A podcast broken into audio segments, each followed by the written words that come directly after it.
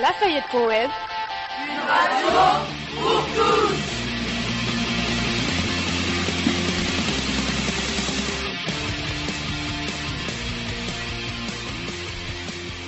Bonjour à tous, chers auditeurs. Aujourd'hui, nous sommes le vendredi 17 février 2017. Il est midi 45. Vous écoutez Lafayette.web. Le Club Radio vous donne rendez-vous aujourd'hui en direct du CDI pour une grande émission spéciale et la culture dans tout ça. Depuis deux mois, toute l'équipe de la web radio s'est mobilisée pour vous proposer une présentation de grands projets menés au collège et à l'extérieur. Voici maintenant, chers auditeurs, le sommaire de cette édition. Le, le Abdelhamid et Sarah vont présenter un actu manga très complet euh, très complet. La boutique du Bulan Caval est même venue les rencontrer dernièrement. Alexia, Nathan, Landry et Nora ont promené leur micro du côté du jardin du roi. Agla et Adèle Zaya se sont rendus au musée F de Saint-Clément pour une expo très originale. Dounia, Adélie, Salomé et moi Paul avons enquêté du côté du théâtre de la Coupe d'Or. Et maintenant, Maxence, Clara et Gabriel pour leur grande première au micro. Alors dis-nous tout sur la chorale. Bonjour, on s'est intéressé à la chorale du collège. Madame Huguet, notre professeur de musique, a, montré une, a monté une chorale au collège, au collège Lafayette. Cette chorale a lieu dans la salle de musique, tous les vendredis entre midi et deux. Une trentaine d'élèves y participent. On a interviewé Alexandra. Comme nous, elle est en sixième. Elle participe à la chorale. Nous l'avons invitée au collège, au club radio, pour lui poser quelques questions. Qu'est-ce que tu aimes dans la chorale?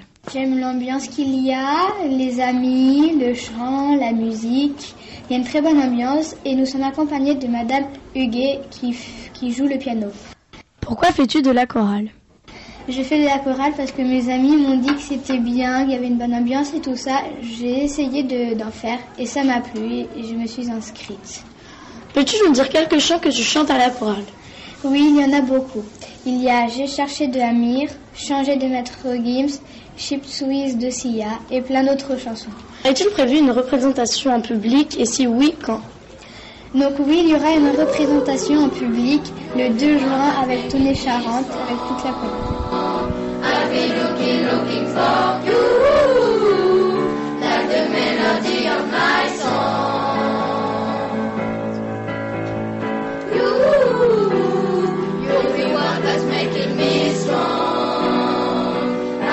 Looking, looking for you,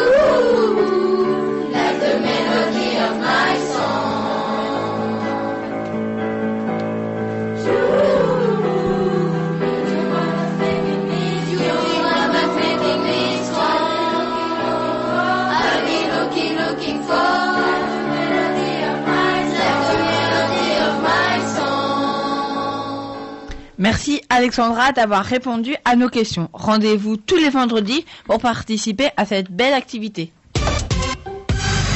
Et maintenant, la rubrique théâtre de Salomé, Dounia, Adélie et Paul. À toi Adélie. Nous allons parler de l'atelier de théâtre. C'est un projet destiné au 6e C, encadré par une comédienne et Madame Mustière, leur professeur de français. Ce projet consiste à créer un spectacle qui sera joué au théâtre de la Coupe d'Or vers mai-juin prochain. Il s'entraîne presque tous les jeudis de 10h à midi. Ils sont allés également voir le spectacle BNB qui sert de modèle pour leur création. Nous avons réalisé trois interviews pour en savoir plus sur l'atelier théâtre. Nous allons écouter tout d'abord l'interview d'Audrey Boulanger qui est la comédienne qui aide les 6e C. Qu'est-ce qui vous a amené à faire du théâtre?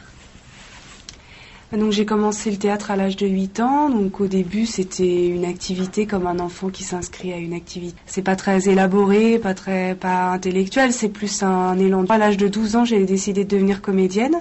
Donc mais c'était pas quelque chose de, de réfléchi, c'était le fait de se sentir euh, bien. Et en même temps, ça a été quatre années où on nous invitait vraiment à prendre conscience de nous-mêmes pour pouvoir jouer s'incarner plus, plus euh, neutre, si je puis dire. Êtes-vous venu à animer des ateliers auprès d'élèves ou de jeunes? Alors en fait, dès que j'ai commencé à travailler, j'ai en même temps donné des ateliers. Donc j'avais un goût naturel pour la transmission. Bah, d'expression et puis aussi du fait que hum, un peintre, son outil, bah, ça va être son pinceau, ça va être sa peinture. Là, le comédien, ça va être son corps, sa voix, son imaginaire. Donc, je trouve est très, peut être très très riche pour un pour une personne en, en construction, quoi. Avez-vous une idée de ce que sera la représentation euh, finale avec les CMC Non, aucune. aucune, parce que pour moi, euh, c'est quelque chose qui se, qui se crée ensemble. Et pour le moment, j'ai pas envie de partir avec des idées euh, préconçues. J'ai plus envie d'être dans une création de l'instant avec, euh, avec ce qui va émerger d'eux, en fait, euh, au fur et à mesure. Est-ce que vous avez aimé le spectacle BNB Oui, ouais, j'ai beaucoup aimé. Enfin, par rapport au conte de La Belle et la Bête que je connaissais, euh, il- au niveau de ce qui... Et, donc j'étais plus en fait en, quand je regardais ça en tant que spectatrice, je me sentais vraiment comme dans un voyage en fait euh, dans, dans leur univers qui était en même temps très sobre. Et maintenant, nous allons écouter l'interview de Com, un élève de 6e C. Com va dire en quoi consistent les ateliers. Il y a quelques passages ennuyeux pour moi, et sinon c'était astucieux, intelligent, je trouve comment ils ont trouvé euh, la façon de faire le spectacle. Ça permet de nous apprendre à faire du théâtre, et aussi à la fin de l'année, face à un projet, un spectacle devant les personnes qui nous permettra de développer un peu notre sens euh, pour le théâtre. Et c'est que votre classe qui fait ce projet théâtre. Exactement, c'est Madame Bustia qui a choisi notre place. As-tu peur de jouer devant plein de personnes? Oui, parce qu'on a toujours le track habituel euh, qu'il y a au début d'un spectacle. Et non, parce qu'après, dans le- je me pense que sur la scène, on n'a plus vraiment peur. Eh bien, merci Com pour cette interview. Madame Mussière, la prof de français qui mène cet atelier théâtre, nous a rejoint sur le plateau. À toi, Dunia, pour nous éclairer encore sur ce projet. Pourquoi avez-vous emmené vos élèves voir le spectacle BNB Alors c'est un, j'ai choisi spectacle en fait avec euh, Valérie Reberg qui euh, est la personne qui est chargée des publics scolaires euh, au théâtre de la Coupe d'Or. Donc on se voit en juin et on se met d'accord sur trois spectacles. Alors euh, trois spectacles qui représentent des aspects euh, différents des arts vivants. Souvent euh, un spectacle plus théâtral, du cirque et souvent plus musical. Et là, donc, BNB, on l'avait choisi parce que c'était en relation avec le programme et que c'était adapté au public de 6e. Quelle est la finalité du projet théâtre au collège? Alors, la finalité de ce projet depuis maintenant euh, trois ans, c'est que les élèves de 6e se produisent sur scène, sur le théâtre de la Coupe d'Or, avec un vrai public. Donc, ce sera le mardi 30 mai. Ils euh, joueront l'après-midi devant euh, le, un public scolaire. Donc il y a deux classes probablement du collège qui viendront voir, qui assisteront à ce spectacle. Et le soir, ils jouent devant ben, leurs parents, leurs amis. Et la salle est souvent pleine puisque ce projet concerne les trois collèges de Rochefort. Donc, ils jouent devant 2 à 300 euh, personnes. Donc, euh, c'est un spectacle, c'est une restitution d'atelier, en fait. Hein. Ils ont appris les fondamentaux du théâtre, ils ont vu un spectacle, on a choisi le thème du monstre, et autour de cela, ils travaillent pendant 13 ateliers autour de, de ce thème du monstre. Alors là, ils ont commencé à écrire les textes. Et euh, eh bien, c'est pas encore fini, mais euh, je pense que euh, ils auront le trac, mais qu'ils vont euh, être très bons ce soir-là. Voilà. Eh bien, merci beaucoup, Madame Mussière, pour vos éclairages. Et maintenant, Zaya et Agane et nous ont rejoint sur le plateau. C'est à vous. Pierre Loti est né le 14 janvier 1850 à Rochefort. Son vrai nom était Louis-Marie Julien Viau. Son père s'appelait Théodore Viau et sa famille était protestante pratiquante. Il a beaucoup voyagé tout autour du monde et s'est nourri de ses nombreux voyages pour écrire ses livres. Beaucoup d'œuvres ont des aspects autobiographiques. En 1887, au Japon, il se marie pour un contrat d'un mois avec une jeune japonaise de 18 ans. Son prénom se traduit en français comme Madame Chrysanthème, qui lui a inspiré son livre du même nom. Il se marie un an plus tard avec Jeanne-Amélie Blanche Franc de Ferrières, avec qui il a eu des enfants. Il n'est pas que écrivain. Il est aussi officier de marine et le 21 mai 1891, il est élu à l'Académie française au fauteuil 13 contre Émile Zola. Il se met ensuite en retraite et voyage en Inde pour écrire deux livres. Et il est mort le 10 juin 1923 à l'âge de 73 ans à Hendai. Maintenant, Zaya va vous parler de Coco Fronsac et de son exposition. Coco Fronsac est une artiste singulière. Elle se retrouve dans l'univers de Pierre Loti, c'est pour ça qu'elle a fait cette exposition, en partie sur lui et sur sa vie. Son travail est original et lui est propre. Elle crée ses œuvres à partir d'objets ou très souvent de photographies. Elle les réinvente et les détourne. comme par exemple Les Dormeurs. Elle prend des photographies et dessine des yeux fermés sur chaque personnage. Pour retrouver les œuvres de cette mystérieuse artiste, rendez-vous au musée Èbre de Saint-Clément pour l'exposition Cocolotti, Les pauvres petites choses mortes, disponible jusqu'au 28 février 2017. Les tarifs pour aller voir l'exposition sont de 2,50€ pour les moins de 18 ans, pouvant aller jusqu'à 6,10€ pour une visite guidée d'une heure. Je vais vous lire le début de la présentation retrouvable sur le site de la ville de Rochefort. La vivante et surprenante rencontre d'une artiste de notre temps avec Pierre Loti. Deux êtres aux univers décalés qui auraient pu se croiser vraiment si un siècle ne les avait pas séparés. On va vous laisser avec l'interview de Coco Fronsac faite par Louane et Zari, élèves de 3 dans notre collège, suivi de quelques questions que nous allons poser à Louane. Ah, les dormeurs. Bah après c'est bon, les yeux fermés, ça peut être très vague, parce qu'on très vague et très vaste plutôt très vaste que très vague, euh, parce qu'en fait, les yeux fermés, donc, euh, alors, on est mort, ou alors, quand on a les yeux fermés, on rêve. Donc, quand on rêve, est-ce qu'on n'est pas un peu mort? Donc, en fait, il y a tout un, repos, et puis après, il y a aussi une, image de, de l'art de André Breton, qui était donc le, pape des surréalistes. Je ne sais pas si vous connaissez un peu André Breton ou pas, mais ça, ça serait intéressant aussi pour vous de, regarder, parce que c'est quelqu'un qui a, révolutionné vraiment le fameux surréalisme. C'est lui qui a été vraiment à la base du surréalisme, et à partir du surréalisme, il s'est passé beaucoup de choses. Et donc, dans une photo d'André Breton, on le voit, il y a une photo où on le voit, il a les yeux fermés, et en fait, il a la couronne d'épines du Christ sur la tête. Donc c'est aussi une petite référence après à, André Breton. Et euh, pourquoi vous avez décidé de l'intégrer euh, dans cette exposition?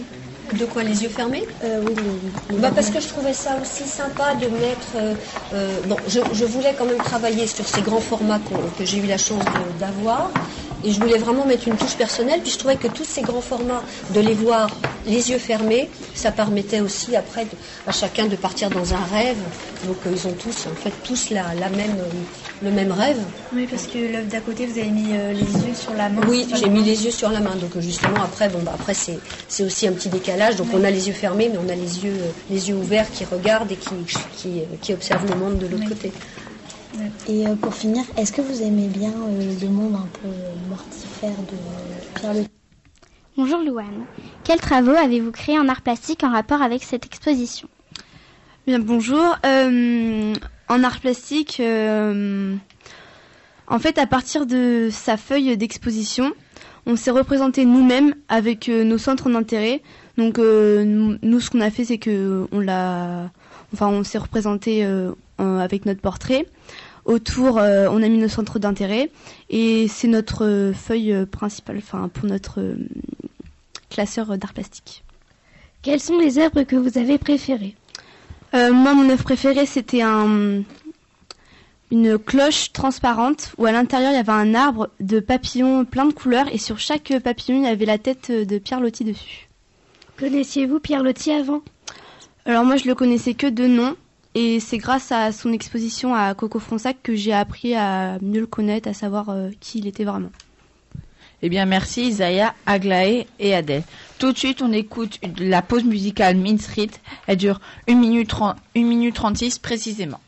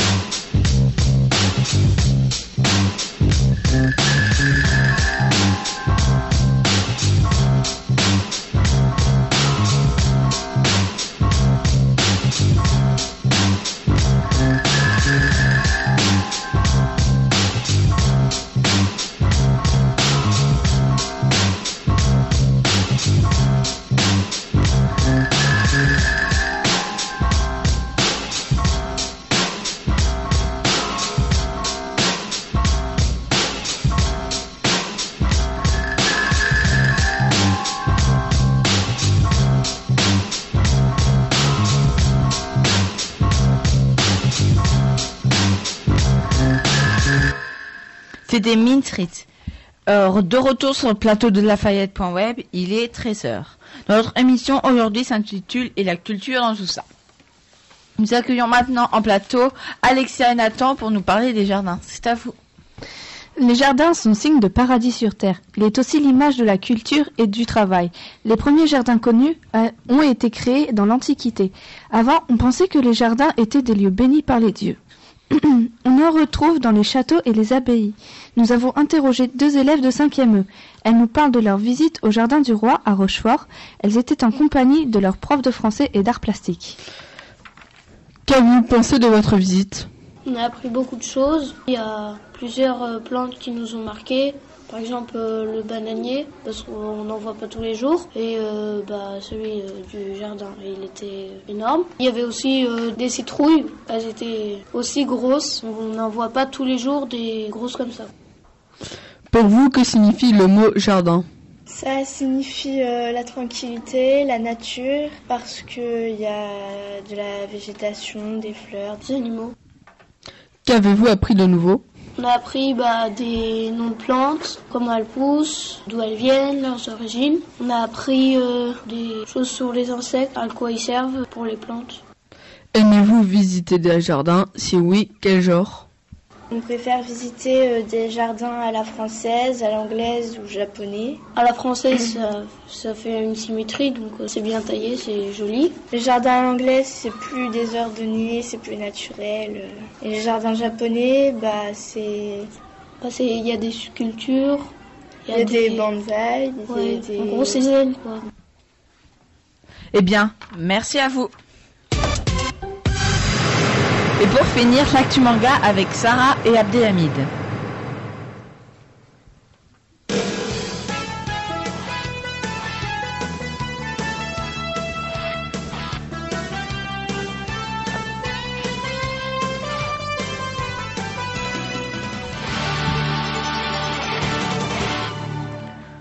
Mardi, nous avons eu le plaisir d'interviewer Jad, un vendeur de cavale, qui est un magasin de bande dessinée à Rochefort.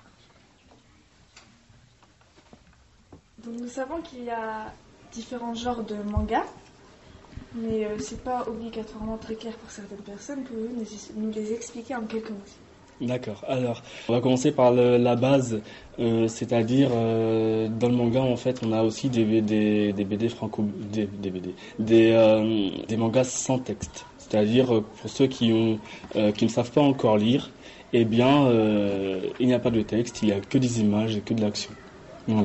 Ensuite, nous avons les yonen. Les yonen, ce sont des mangas qui peuvent être lus par des, euh, par des petits euh, quand ils commencent tout juste à lire entre 6 et 7 ans, à la Pokémon.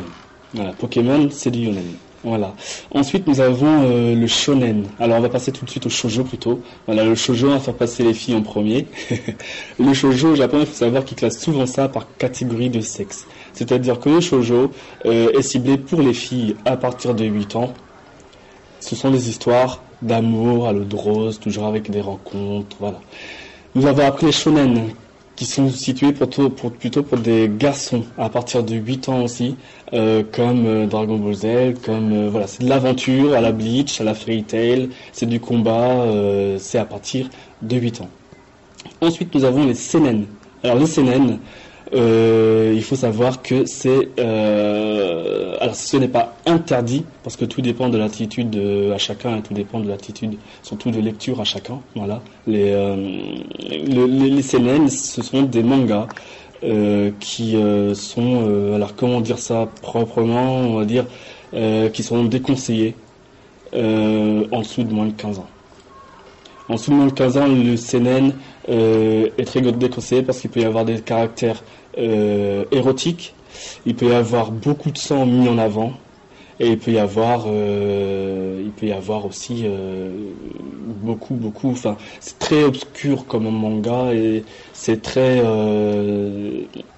coup, le, le CNN, c'est ça. Alors attention, le CNN, je vous situe ça maintenant tout de suite. Le CNN peut être un manga qui peut ennuyer les autres catégories, c'est-à-dire qui peut ennuyer les adolescents et les enfants. Pourquoi? Parce qu'il parle ils traitent d'un fait euh, qui ne les intéresse peut-être pas à leur âge, comme, euh, je veux dire une bêtise, euh, comme... euh, politique. Voilà, comme la politique, et ils vont plutôt classer ça dans du cinéma. Voilà. Maintenant, quelques exemples de nos mangas coup de cœur. City Hall. City Hall se déroule dans un monde où tout ce qu'on écrit sur du papier prend vie. Des personnes ont écrit des choses qui petit à petit ont pris vie. Plus le temps passait, plus l'écriture devenait violente, ce qui aboutit à une guerre. Les autorités ont donc supprimé le papier. Ainsi, l'écriture manuscrite a disparu. 200 ans après, un criminel ayant récupéré du papier menace la ville le maire, face à cette crise, appelle Jules Verne et son disciple Arthur Conan Doyle. L'histoire suit l'aventure accompagnée d'Amelia Earhart, la première aviatrice à avoir traversé l'océan Atlantique en avion. City Hall a été dessiné par Guillaume Lapère et écrit par Rémi Guérin, deux auteurs français. Et maintenant, Orange. Orange est un shoujo et un seinen. Nao est une jeune lycéenne.